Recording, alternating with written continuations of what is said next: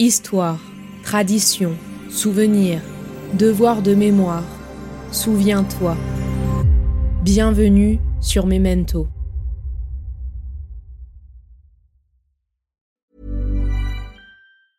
I'm Sandra, and I'm just the professional your small business was looking for. But you didn't hire me because you didn't use LinkedIn jobs. LinkedIn has professionals you can't find anywhere else, including those who aren't actively looking for a new job but might be open to the perfect role, like me.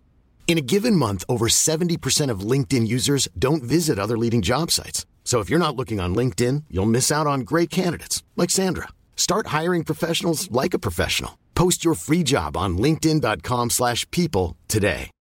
Millions of people have lost weight with personalized plans from Noom, like Evan, who can't stand salads and still lost 50 pounds. Salads, generally, for most people, are the easy button, right? For me, that wasn't an option. I never really was a salad guy. That's just not who I am. But Noom worked for me. Get your personalized plan today at Noom.com. Real Noom user compensated to provide their story. In four weeks, the typical Noom user can expect to lose one to two pounds per week. Individual results may vary. Je déteste le scandale. On m'en invente sans cesse, et ensuite, on m'accuse de les avoir instigés. Malheur à moi si je suis nuance, disait Nietzsche. Vous préférez Stendhal? Si je ne suis pas un mouton, je ne suis plus rien. Le poète est un homme libre. Voilà une notion qui devrait vous parler.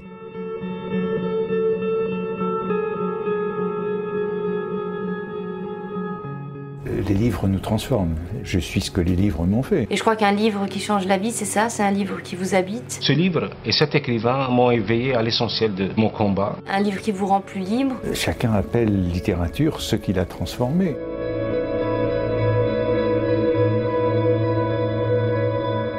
En ce neuvième jour du calendrier de l'Avent sonore sur Memento, je vous propose de découvrir un roman graphique écrit par Isabelle Botian et illustré par Morad Mazar, Les choses sérieuses, une forme de biographie consacrée au couple formé par Jean Cocteau et Jean Marais dans les années 1930. Nous sommes à Paris en 1937. Jean Cocteau, artiste génial, connu et reconnu, fait la rencontre d'un jeune aspirant comédien, Jean Marais. Entre ces deux-là, la fascination est réciproque, l'affection profonde et la passion pour le cinéma commune. Cocteau soutient les débuts de Marais sur les planches. Marais porte sans relâche le combat de Cocteau contre les affres de l'opium. La guerre menace, puis éclate. Bien que conspué par la presse collaborationniste, Cocteau refuse de se laisser distraire des choses sérieuses par la frivolité dramatique de la guerre. Ce n'est alors pas l'intellectuel privilégié qui fait le choix de l'engagement, mais le jeune premier qui réagit avec ses tripes, son courage et son intelligence. Cet album nous fait entrer dans l'intimité de deux grands artistes aux multiples facettes pendant l'occupation. On y découvre leur caractère, leur fascination mutuelle, leur amour des mots, leur lien avec d'autres artistes. La scénariste Isabelle Botian glisse certaines anecdotes et informations sur la vie de Colette, Jean Genet, Al Brown, Sacha Guitry, Max Jacob, Serge Reggiani. L'aspect décousu du scénario montre comment la grande histoire entre dans l'histoire des deux amants.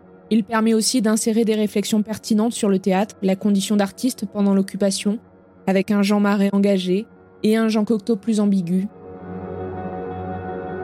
Le récit solidement documenté de la scénariste est mis en image par le trait poétique qui évoque tous deux l'œuvre picturale de Cocteau et des couleurs subtiles qui soulignent avec art le caractère de chacun, flamboyant pour l'un, tourmenté pour l'autre. Morad Mazar retranscrit leur tendre complicité en esquissant un portrait nuancé de ces deux créateurs si différents et pourtant si complémentaires dans ce monde en guerre. Intrigant et atypique, cet album renouvelle la proposition biographique et offre un point de vue réussi sur ces personnalités, tout en cherchant à questionner la pratique ou la réception artistique. Bonne lecture.